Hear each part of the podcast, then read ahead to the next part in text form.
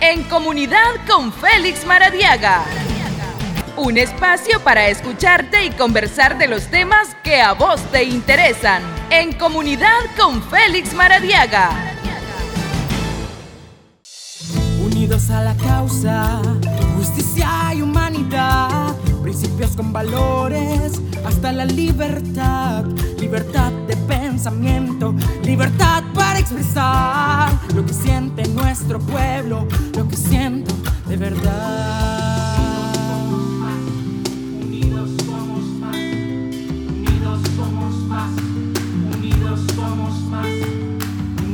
somos más. Unidos, a la causa, justicia y humanidad. Principios con valores, hasta la libertad. Libertad de pensamiento, libertad para expresar lo que siente nuestro pueblo, lo que siento de verdad. 4 de la tarde con 33 minutos. Buenas tardes, estimada audiencia de Radio Corporación. Bienvenidos a una audición más del programa En Comunidad con Félix Maradiaga. Buenas tardes, Félix. Bienvenido. Muy buenas tardes a todas las personas que nos escuchan. Eh, hoy nos hemos eh, comprometido a hablar sobre uno de los problemas de mayor complejidad para el futuro de toda la población nicaragüense, como es la situación eh, lamentable en que se encuentra el sistema de seguro social en Nicaragua. Eh, antes de entrar a ese tema es fundamental recordar que la seguridad social es un derecho humano y que si los países eh, que apuestan por el desarrollo sostenible y que apuestan también por la dignidad y el bienestar de su población no le dedican tiempo a atender la problemática de la seguridad social, se está condenando a que las generaciones de trabajadores que han eh, invertido su sudor en sus cotizaciones queden en el abandono. En ese sentido, estamos ante un régimen negligente que además de la represión también está de espaldas eh, al pueblo. Eh, y quizás uno de los indicadores más importantes de esa negligencia es precisamente el tema del seguro social. Es importante recordar que en el año 2006, al finalizar el gobierno anterior, eh, había un superávit de más de 1.700 millones eh, de dólares. Ese superávit fue dilapidado completamente y ya para el año 2013 se perdió completamente ese superávit. Las reservas que existían en aquel momento eran reservas para el año incluso 2024, es decir, que con el esfuerzo de los trabajadores y de los cotizantes se había logrado de que el INSS pudiera estar estabilizado después de la crisis que sufrió en los años 80 y a inicios de eh, la década de los, de los 90.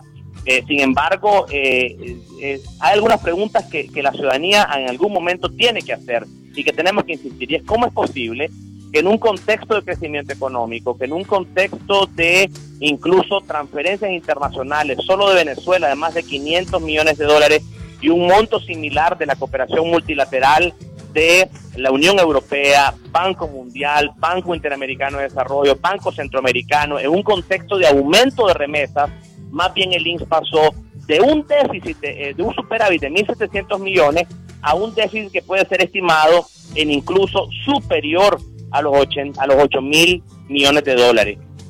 Hay algunas cosas que preocupan y que hay que señalarlas y que son realmente un robo al patrimonio de los trabajadores nicaragüenses. En el año 2007, este es un, dato del mismo INS, habían 1.200 empleados eh, y en los primeros años del régimen se pasó de 1.200 empleados a 4.600 empleados. Y no solamente hubo un aumento de los empleados del INS, sino que además de eso se pasó a una duplicación del salario promedio del INS. En el año 2006 eh, el 12% de los trabajadores del INS ganaban más de 20 mil Córdoba.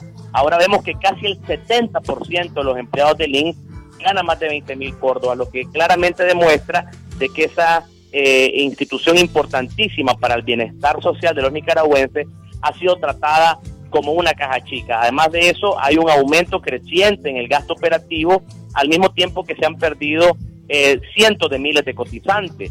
Eh, inversiones fraudulentas del INS. Eh, y además de esas inversiones fraudulentas, también eh, operaciones de compra de propiedades del INS que deben ser cuestionadas. Naturalmente, a la par de todos estos procesos hay elementos de transición demográfica que al hacer un diagnóstico del INSS eh, generan una serie de retos y que no podemos tener los ojos cerrados a esas limitantes. Por ejemplo, hay cambios en la pirámide poblacional, hay un aumento clarísimo de la expectativa de vida, esto está pasando en todo el mundo, hay un envejecimiento de la población y una transición demográfica que hace de que las personas en todo el mundo estén viviendo más y eso está poniendo mucha presión sobre los sistemas de pensiones en todo el planeta Tierra, no solo en Nicaragua, pero en el caso de Nicaragua la situación es muchísimo más eh, dramática en el sentido de que estamos viendo de que eh, el déficit ha llevado a que existan 18 mil pensionados de vejez que al día de hoy no tienen eh, atención médica. Además de eso, hay un aumento de enfermedades crónicas degenerativas que disminuyen la capacidad de respuesta y de tratamiento eh, de los estados. En el caso nicaragüense, merece especial atención las enfermedades crónicas de las personas mayores de 50 años y además de eso, cambios en la estructura del empleo.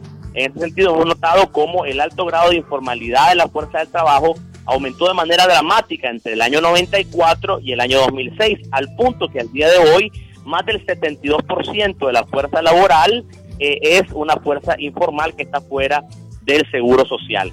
En ese sentido es importante establecer algunas prioridades fundamentales. Hablemos de qué es lo que pensamos hacer con el INSS. En primer lugar, es importante establecer una política de seguridad social diseñada, planificada y gestionada de manera intersectorial para poder vincular los aspectos fiscales con los aspectos nacionales y también los sistemas de salud, educación, género y protección social.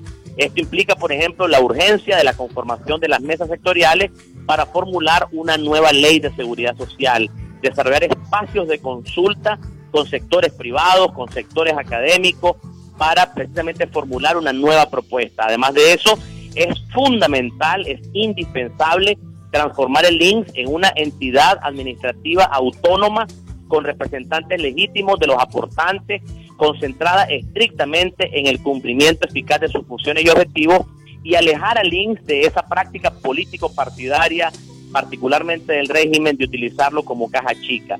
Hay que realizar un diagnóstico urgente sobre las capacidades técnicas instaladas del INSS, establecer una política de género dentro del INS para realizar diagnósticos sobre la incorporación de la mujer al sistema de seguridad social y elaborar protocolos que desmonten esa excesiva burocracia del INS. Otra prioridad fundamental es establecer un sistema de rendición de cuentas a la población en forma sistemática y detallada sobre el uso de los recursos de los cotizantes.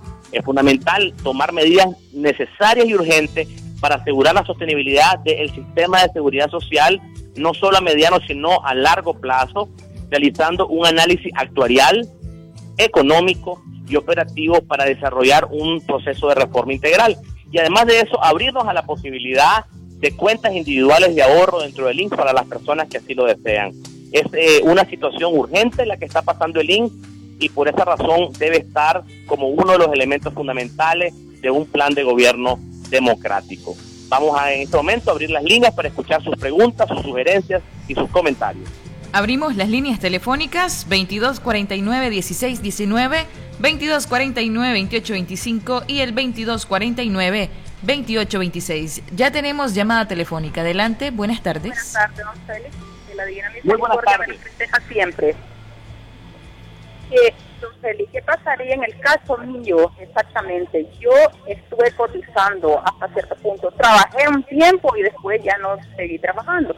Y fíjese que yo me he parado de cotizar porque esto no está nada bien. Entonces, ¿para qué voy a cotizar si es una miseria lo que le dan a uno después, al final? Si acaso se lo dan. Pase buen día, que Dios me lo acompañe, mi divina misericordia siempre me lo proteja donde ande. Amén, amén. Muchas gracias por su deseo.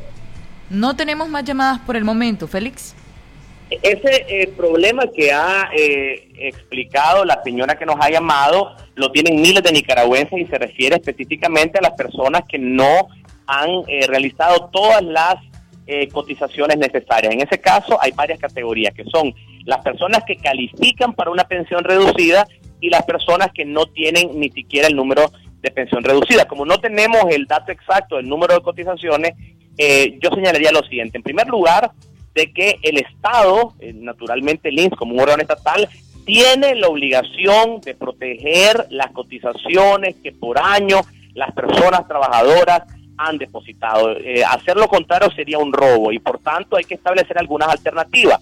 Para ello habría que reformar la ley de seguridad social del INS y hemos visto algunos eh, ejemplos en algunas partes del mundo. Por ejemplo, en algunas partes del mundo se puede optar por una pensión temprana donde las personas de manera voluntaria acceden a un fondo de reserva. Es decir, si hay un monto cotizado a lo largo de los años, eh, el Estado puede decir, mire, yo le entrego a usted X cantidad y el Estado ya no tiene una responsabilidad con usted, pero aquí le estoy regresando su dinero más los intereses. Esa es una alternativa y así las personas no pierden su cotización, pero eso implica una reforma a la ley. Por eso estamos hablando de la importancia de hacer una auditoría, un estudio actuarial, una mesa intersectorial. El segundo caso es el caso de las pensiones reducidas que establece la ley y en ese caso hay que honrar las pensiones reducidas porque es un compromiso del Estado y es un compromiso del sistema de seguridad social.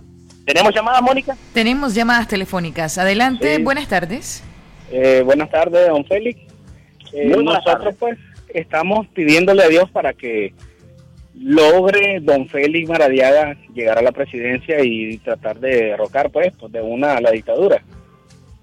El plan de gobierno que usted ha presentado para mí ha sido uno de los mejores. Y yo quisiera que no solo yo, solamente todos los nicaragüenses podamos ver a un Félix Maradiaga aún mejor que Nayib Bukele. Eh, esperamos de que todo salga bien, le pedimos a Dios y, y un saludo y fuerte abrazo, yo. Le agradezco mucho, esas palabras me llenan de fe, me llenan de fuerza, pero sobre todo de más compromiso para trabajar día y noche sin descanso por los nicaragüenses que han confiado en que hay una luz al final del túnel, que vamos a salir de la dictadura y lo vamos a hacer sin venganza, pero con justicia. Lo vamos a hacer sin resentimiento, pero con compromiso a la verdad y a la memoria. Lo vamos a hacer sin un corazón roto de odio, pero con el compromiso de que las personas que han atentado contra la vida respondan. Y además de eso, con el compromiso de un gobierno donde no nos vamos a fijar quién es rojo, quién es azul, quién es verde, un gobierno para todos los nicaragüenses, sin excepción, donde desterremos a la corrupción, desterremos al clasismo y al oportunismo y este país pueda realmente empezar a crecer con dignidad y con fuerza, que es lo que todos queremos. Siguiente llamada, adelante, buenas tardes. Muy buenas tardes. Sí, este, don Félix Maradiaga, felicidades por su programa por sus expresiones, ¿verdad? Que nos da aliento a los nicaragüenses. Eh, quería preguntarle en el mismo contexto respecto a qué le llamamos a mayo, que estamos los 80% de los nicaragüenses pensamos en mayo. ¿Hasta qué fecha de mayo se le está dando a este personaje? Muchas gracias. Sí, caballero, yo eh, he sido de los que ha criticado fuertemente que la OEA haya dado tanto plazo hasta mayo la resolución de octubre del año pasado establece todo el mes de mayo como la fecha perentoria para las reformas electorales. Eh, lamentablemente hay que esperar este, y ver posteriormente si esas reformas son suficientes para en el mes de junio poder tener más claridad sobre los próximos pasos. Yo creo que se le dio demasiado tiempo al régimen, pero ha sido una decisión que tomó la comunidad internacional en el marco de la Asamblea General de la OEA.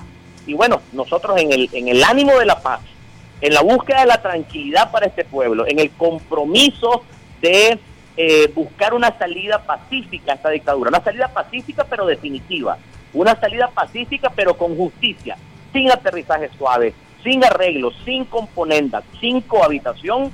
Nosotros hemos aceptado la resolución de la OEA, último día del mes de mayo, en junio tendremos, el primer día de junio, tendremos nosotros claridad. Si hubo cumplimiento a esa resolución, o eh, el régimen se eh, eh, encamina hacia ser desconocido internacionalmente. Otra comunicación, adelante. Buenas tardes. Buenas tardes, buenas tardes, don Félix. le habla Francisco Rey, don Félix. yo me identifico con usted, soy un autoconvocado más de abril y nunca me identifiqué con ningún partido político, pero ahorita me identifico con usted. son malas las comparaciones, pero eh, nos gustaría tener a alguien fuerte en la presidencia, ¿verdad? Que, que sepa negociar, que sepa, es importante negociar. Negociar no quiere decir tuyo, mío, es lo justo, la justicia principalmente. Que haya justicia, negociar con la policía y negociar con el ejército, porque usted va a tener detrás esas dos instituciones que se lo van a estar comiendo. Entonces, negociemos sabiamente eso. Sí, don Félix, estamos ahí. Tenemos otra comunicación. Adelante, buenas tardes. Hola, buenas tardes. Se nos ha caído esa llamada. Adelante, buenas tardes. Buenas tardes, adelante. Se nos han caído las llamadas telefónicas. Adelante, adelante, buenas tardes, Buenas tardes. Buenas tardes, Feli. Buenas tardes.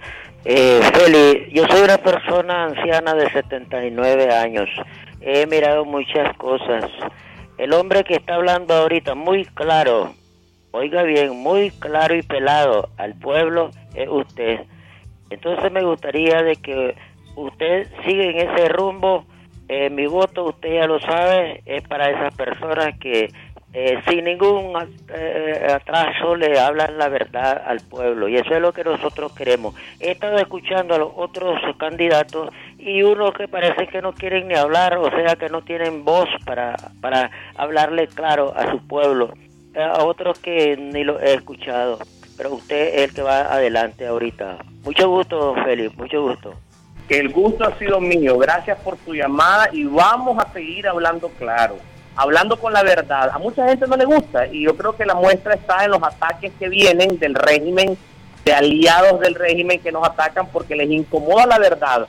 Pero es hora de la verdad, es hora, de hablarle a la ciudadanía con transparencia, con el corazón abierto y también con fuerza.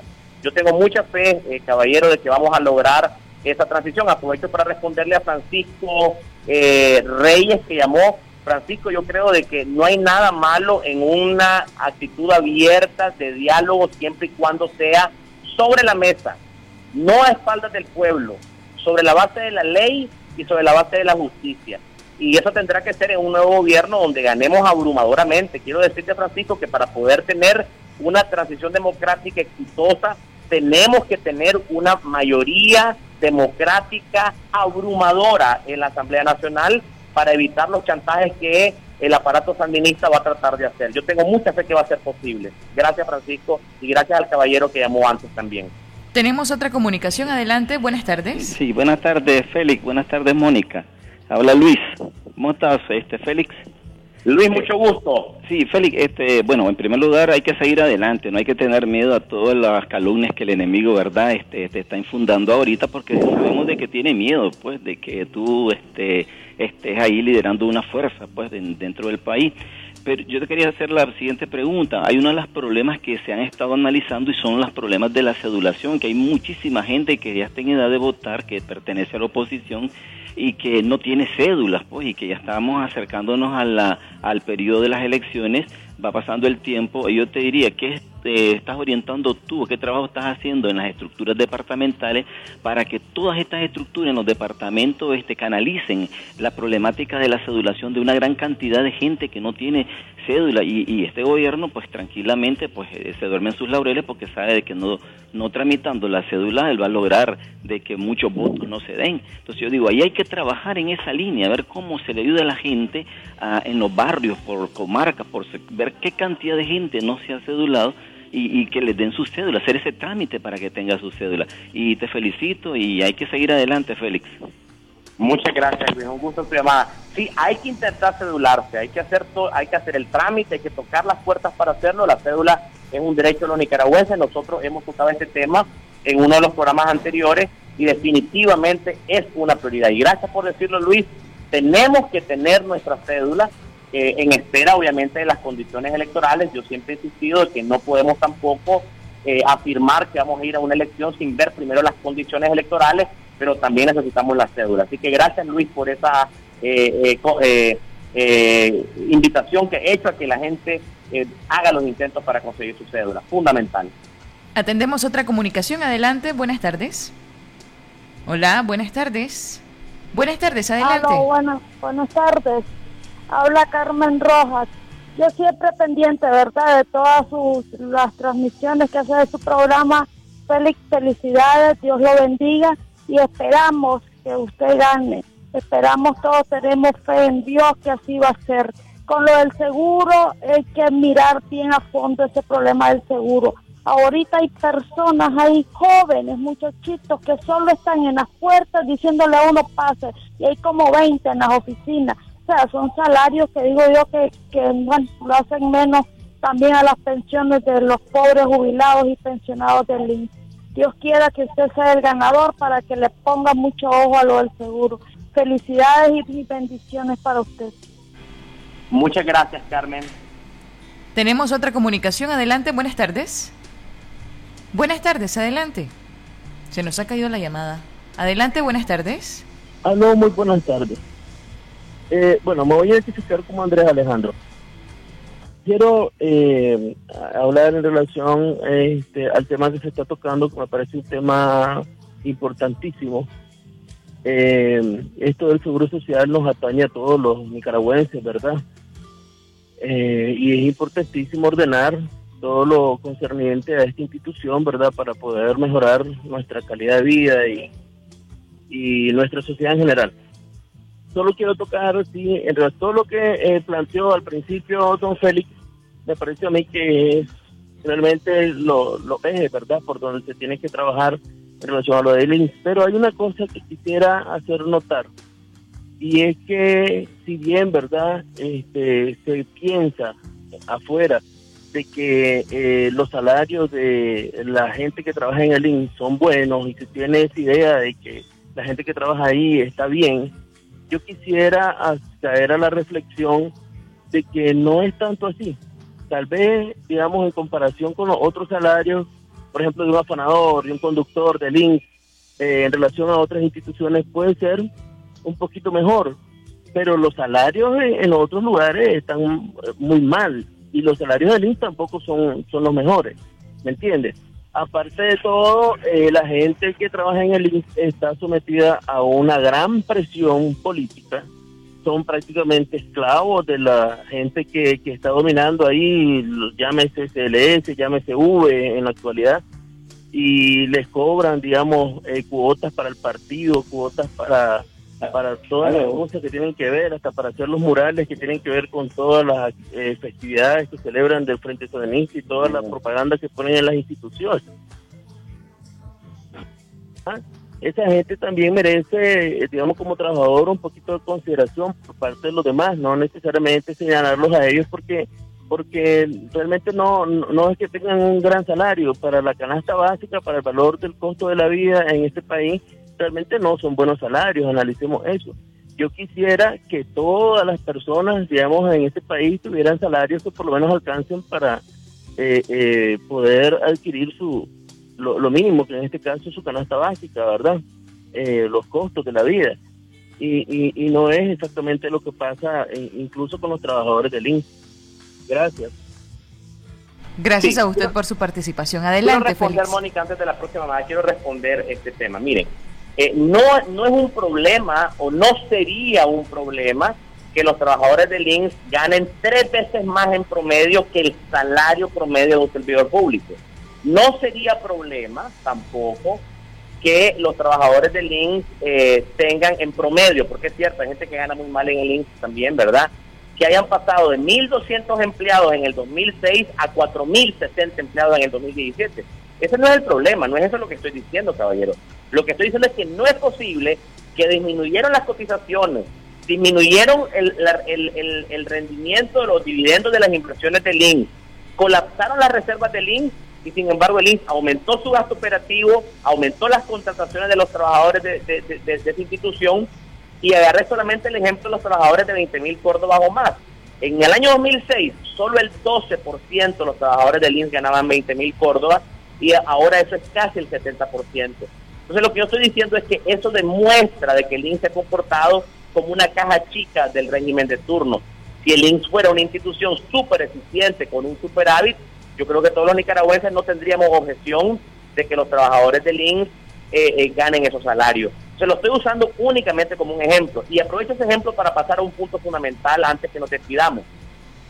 Yo creo de que hay servidores públicos honestos y los servidores públicos no siempre tienen culpa de los errores que cometen la cúpula, en este caso el Partido Frente Sandinista. No se trata de, pasar eh, eh, eh, la, cuchilla a todo servidor público, pero sí hay que señalar que los trabajos en el servicio público es para servirle a la ciudadanía y no para lucrarse del Estado. Finalizamos, Félix. Muchas gracias por escucharnos. Este es un tema de fondo. Creo que vamos a tener que dedicar en algún momento una segunda parte del tema del link. Invitarles a que se sumen a este proyecto de Unidad Nacional. Mónica, nos podemos despedir con el número de teléfono de la Unidad Nacional de WhatsApp para las personas que se quieran sumar a este proyecto de nación, de justicia y de libertad. Mónica. Así es, el número de WhatsApp 8422-3717, 8422-3717. Buenas tardes. Unidos a la causa, justicia y humanidad, principios con valores, hasta la libertad, libertad de pensamiento, libertad para expresar lo que siente nuestro pueblo, lo que siento de verdad.